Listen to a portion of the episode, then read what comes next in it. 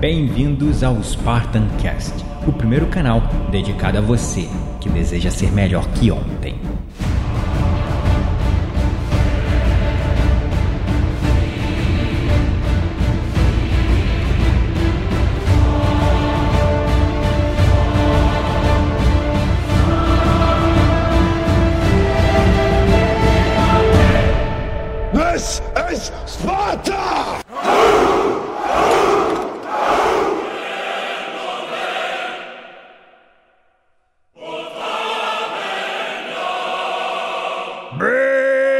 Bem-vindos, espartanos e espartanas de todo o Brasil, a mais um episódio do seu, do meu, do nosso Spartan Cast. Gabriel Menezes falando, e o episódio de hoje é sobre a separação do corpo e da mente. Certa vez, eu vi uma afirmação que dizia o seguinte: O corpo é o cavalo onde os nossos instintos primitivos estão, e a cabeça é o cavalheiro que guia o nosso corpo. Mas essa afirmação não é totalmente uma verdade. E é exatamente essa abordagem racional e tola que nos tem separado nos dias de hoje da importância da busca pela espiritualidade, pela transcendência e tornou o nosso cérebro totalmente divorciado do nosso corpo, tratando-o como uma entidade totalmente separada e que controla todo o resto. Por isso, hoje vemos essa tendência atual de hackear o cérebro, de inteligência emocional, de coaching, enfim. Quando, na verdade, o que deveríamos fazer é hackear a nossa fisiologia e a nossa energia como um todo, trabalhando mente, corpo e espírito de uma maneira integrada, de uma maneira holística. E que fique bem claro que sempre quando eu falar de espiritualidade aqui no Spartancast, eu estou me referindo, na verdade, àquela forma de elevação mental da consciência, uma evolução transcendental independente de religião. Muitos chamam isso de despertar da consciência, outros de iluminação. Os gregos conheciam como extases, outros se referem ao nirvana, ou, como na pirâmide das motivações de Maslow, conhecemos hoje como a autorrealização.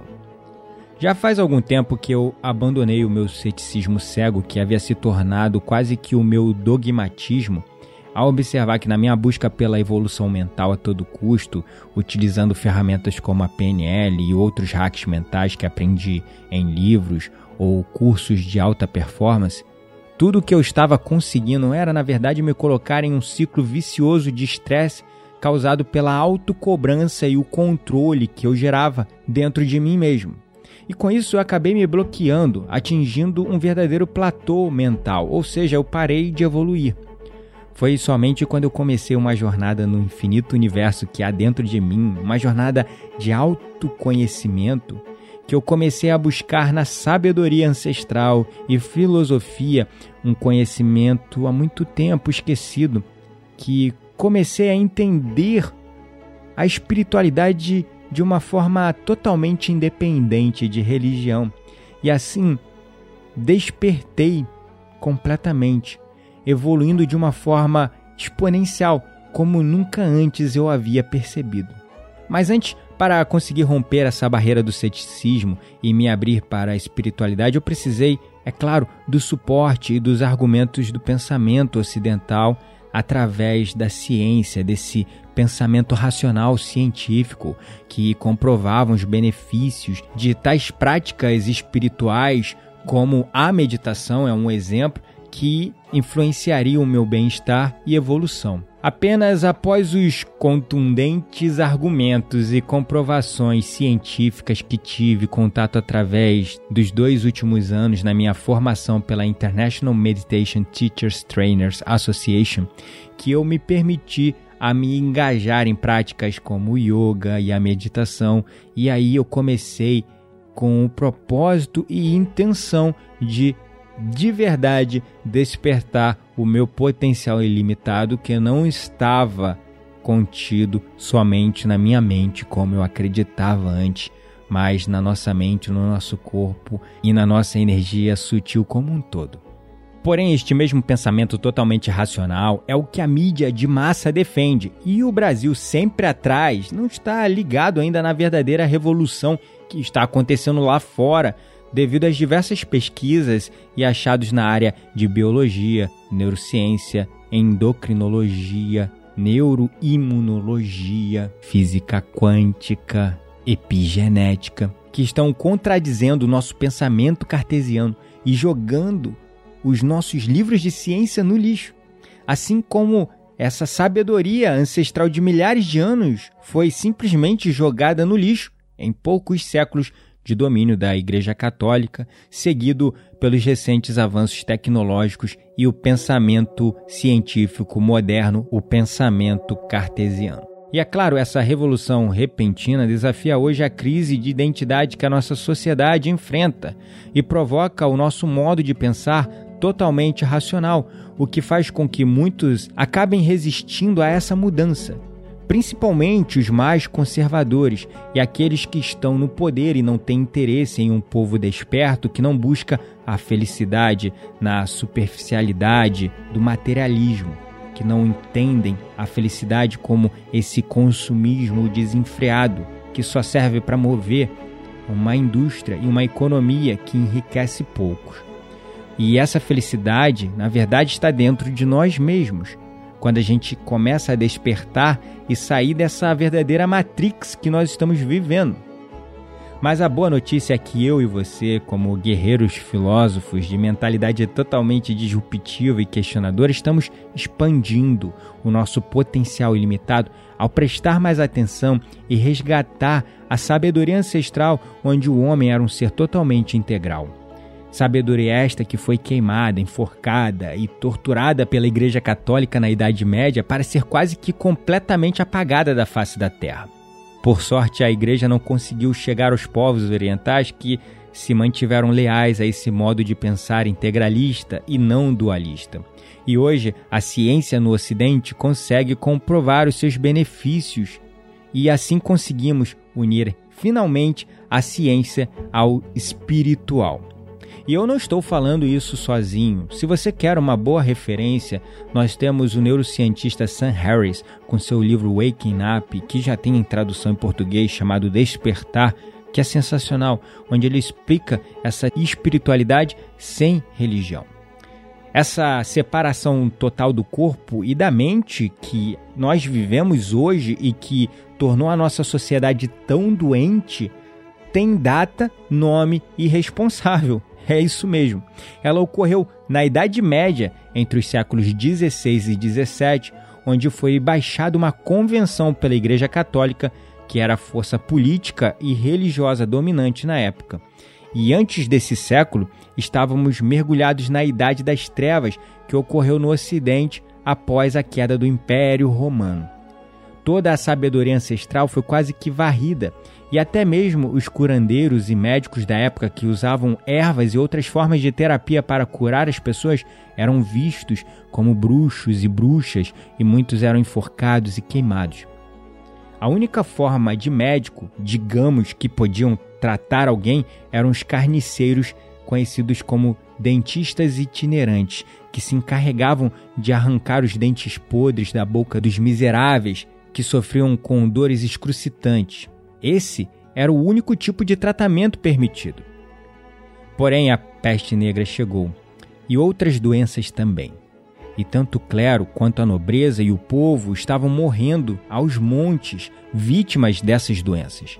Foi nesse momento que, influenciada por um pensador, um filósofo da época chamado René Descartes, que a igreja baixou uma convenção permitindo que fosse estudado o corpo das pessoas, permitindo que os médicos curassem e tratassem doenças do corpo, desde que deixassem a mente de fora, pois essa era de domínio e poder exclusivo da igreja. Ou seja, com a ajuda de René Descartes, nós conseguimos dar um grande salto e permitir com que finalmente pudéssemos estudar corpos e curar doenças, porque até então isso era atribuição somente da igreja e ninguém poderia fazer, porque só a igreja podia curar os enfermos. E se uma pessoa morresse, era vontade divina. Olha só que curioso. Então, foi um grande salto. René Descartes foi então conhecido como o pai da filosofia moderna, do pensamento científico moderno. Porém, foi nesse momento que houve essa seção, onde separamos a cabeça do corpo, porque então nós começamos a cuidar das doenças que atacavam o corpo, mas a mente era uma coisa muito complexa, muito específica, onde habitava o espírito, a alma, e era um domínio somente da igreja, só ela que podia dominar aquilo. Esta convenção foi o primeiro passo para criarmos essa crença de separação completa do corpo e da mente. E ela deu espaço ao início do modo de pensar baseado no ceticismo metodológico, onde dividimos as problemáticas da vida e fenômenos da natureza em pequenas partes totalmente independentes umas das outras, para facilitar o entendimento e estudo. Hoje conhecemos este modo de pensar como o método cartesiano e o pai dessa forma racional de agir e se comportar que somos programados até hoje, como você já sabe, foi René Descartes. Descartes foi também uma das figuras chaves na Revolução Científica. Por vezes chamado de o fundador da filosofia moderna e o pai da matemática moderna, é considerado um dos pensadores mais importantes e influentes da história do pensamento ocidental inspirou contemporâneos e várias gerações de filósofos posteriores. Boa parte da filosofia escrita a partir de então foi uma reação às suas obras ou a autores supostamente influenciados por ele. Muitos especialistas afirmam, inclusive, que a partir de Descartes foi inaugurado o racionalismo da Idade Moderna. Décadas mais tarde, surgiria nas Ilhas Britânicas um movimento filosófico que, de certa forma, seria o seu oposto o empirismo, com John Locke e David Hume. E esse empirismo era pautado nessa visão que só hoje nós estamos resgatando, que é essa visão mais holística.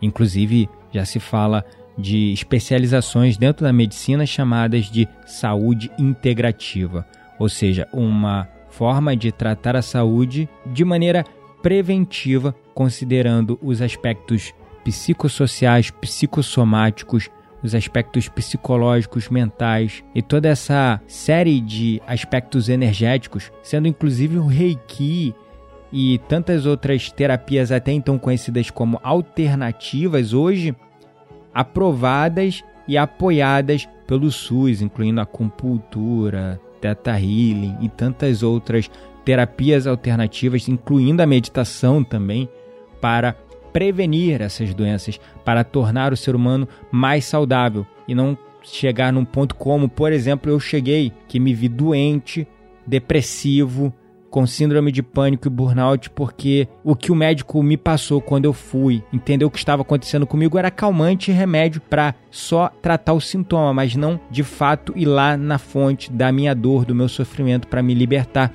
E foi a meditação que me permitiu fazer isso. Então, só para acrescentar um pouco mais de informação e até um pouco de evidência científica em tudo o que eu estou dizendo aqui, em um estudo, alguns indivíduos que fizeram aplicação de botox foram solicitados a gerar empatia para com outras pessoas, para sentirem a felicidade ou compartilharem os seus sofrimentos. E essas pessoas que haviam aplicado botox no rosto simplesmente não conseguiram gerar esta empatia. Isto surpreendeu muito os cientistas e é um tanto quanto intrigante, porque supostamente, bom, a felicidade ou a tristeza, o sofrimento são sentimentos e não tem nada a ver com o corpo. Então, por que as pessoas que fizeram a aplicação de botox não conseguiram gerar empatia pelos outros? Será que é porque eles fizeram uma alteração no seu corpo?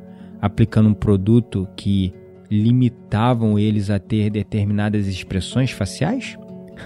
Veja bem, desde os tempos dos gregos, os pensadores ocidentais consideravam a mente como o motorista que dirige o ônibus e o passageiro que vem de carona ao nosso corpo. Isto é o que chamamos de separação da mente do corpo.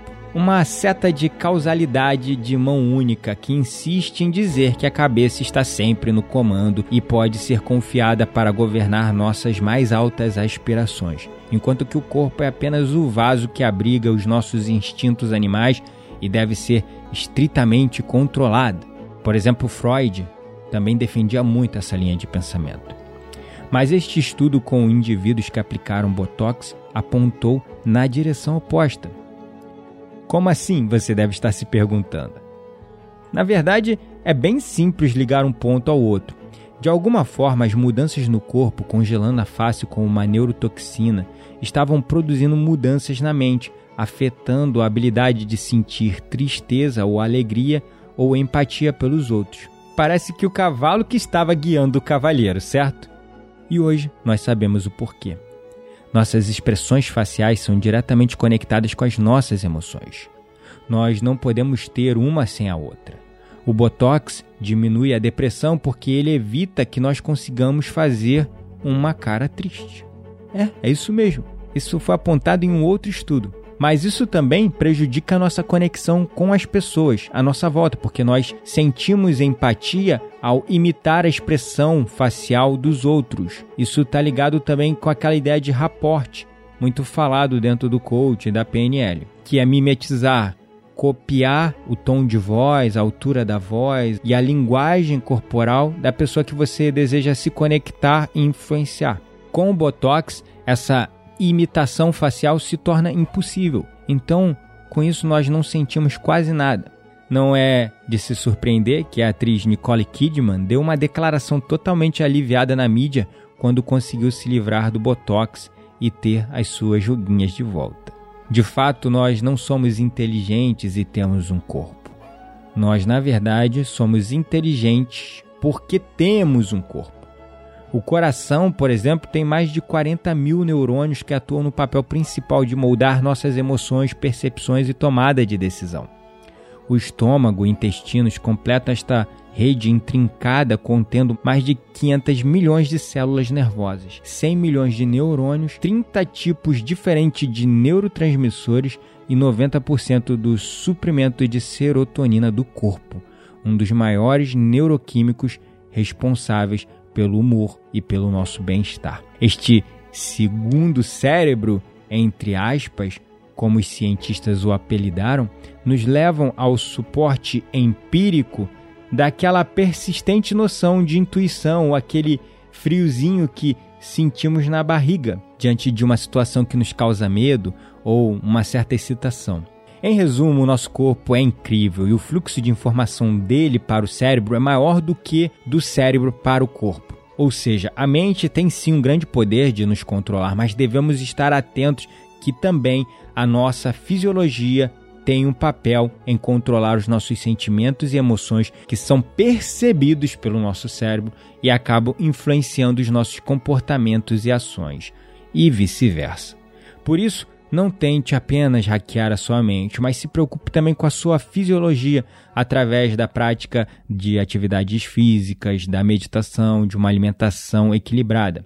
Só assim você se tornará uma pessoa plena, de mente inabalável, espírito inquebrável e corpo indestrutível. Então, não perca tempo eu adoraria saber a sua opinião sobre esse assunto. De verdade, seria muito importante para mim. Então, caso você tenha uma opinião diferente ou até concorde com isso que eu falei, por favor, envie o seu e-mail para gabriel.menezes@spartancast.com.br que eu responderei pessoalmente, inclusive tendo a oportunidade, citarei nos nossos próximos episódios de podcast e citando o seu nome, então não deixe de se identificar lá no e-mail, ok? Este foi mais um episódio de podcast do Spartancast. Não deixe de ir no post desse episódio, onde você encontrará um link para a lista de transmissão de todo o nosso conteúdo pelo WhatsApp. Também não deixe de seguir o nosso canal de podcast e nos avaliar na iTunes, colocando cinco estrelinhas, ok? Gratidão é a palavra pelo seu apoio e suporte. Lembre-se, você não está mais sozinho. Nós somos o Spartancast.